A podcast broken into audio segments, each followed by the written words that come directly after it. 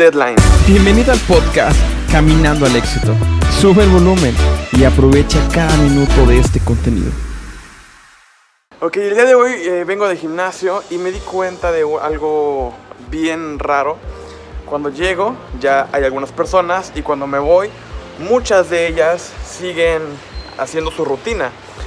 Ahora yo tengo que, no tengo mucho tiempo ahí, tal vez igual hago las cosas mal, pero la idea fundamental de este, de este video es el poder que tienen los deadlines. Un deadline, no sé cómo se puede decir en español, tal vez como una fecha límite o tu fecha límite de entrega.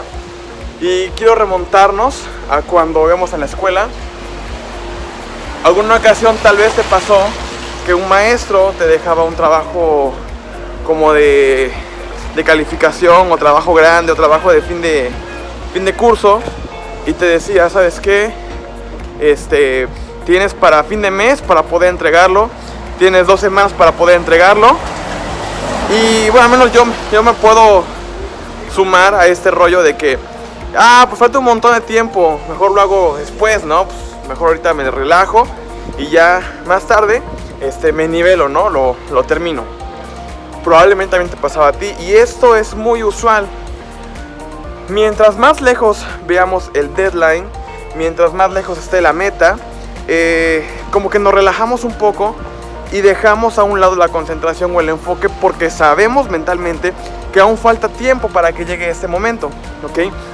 Un deadline o lo que hace un deadline es que te marca una fecha límite hasta qué día puedes terminar el proyecto que estás haciendo y eso te programa a decir, ¿sabes qué? Tengo que apurarme porque ya me queda poco tiempo para poder entregar el trabajo.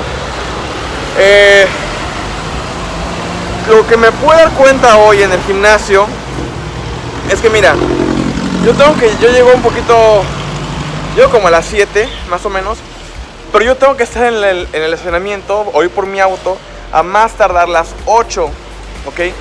En otras palabras, yo tengo nada más una hora para poder hacer toda mi rutina.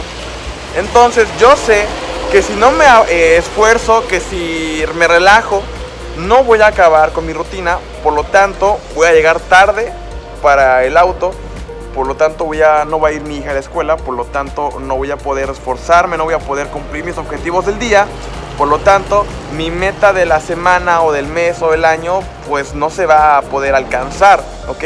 Entonces mi deadline es una hora para poder hacer todo, toda mi rutina. Lo que me di cuenta hoy con las demás personas es que como tal vez no tienen la presión del tiempo, se llevan más relajada la rutina, se llevan más relajado el día. Porque yo me doy cuenta, ¿no? Acaban de hacer una, una serie, una repetición y descansan un rato, ven el teléfono, cambian de música en su teléfono. Este, y bueno, son pequeñas acciones que se van, van haciendo perder el tiempo. Por lo tanto, ellos tardan más en poder acabar su rutina. En mi caso, como yo tengo una presión de tiempo determinada, tengo que acabar todo esto antes de que llegue la hora para poder cumplir con mis tareas del día. Eso mismo lo puedes aplicar en tus negocios, ¿ok? Cuando te marcas un deadline o una fecha de entrega, bien sea para un trabajo, para un proyecto, mentalmente te estás programando para poder terminarlo antes de que llegue esa, esa fecha, ¿entendido? Eh, paso de hoy es que tú te puedas apalancar de los deadlines, tú te puedas eh, ayudar de este truco mental, ¿ok? Y ponlo a tu favor. Si tú sabes que el tener tiempo holgado te va a hacer más relajado, más perezoso o menos rápido, yo te invito a que entonces ocupes el deadline como un motivador, como un energizante y entonces pongas fechas límites de entrega. Aunque tal vez tu trabajo no gira en torno a esto, pero sí puedes eh, ayudarte para que tu equipo lo vea de esa manera o para poder tener resultados más rápidos.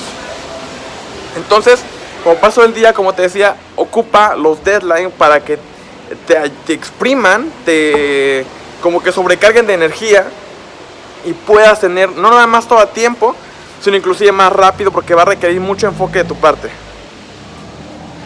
Yo te veo el día de mañana. Esto es Caminando todos los días, un video todos los días de este 2019. Y por último, en la parte de abajo, como siempre te he dicho, hay un montón de libros que ya dejé con el link para que tú vayas, los puedas comprar en Amazon. Todo lo que está aquí abajo es lectura súper recomendada. Y espera para abril el primer curso que vamos a sacar sobre percepción de marca. Va a estar súper completo.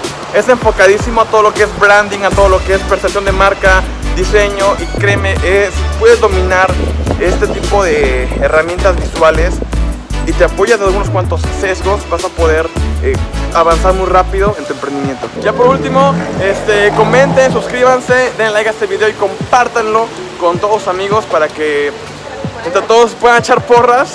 Porque créeme, el emprendimiento o este rollo del desarrollo personal, híjole, es, es muy solitario y con amigos creo que todo va a ser mucho más fácil.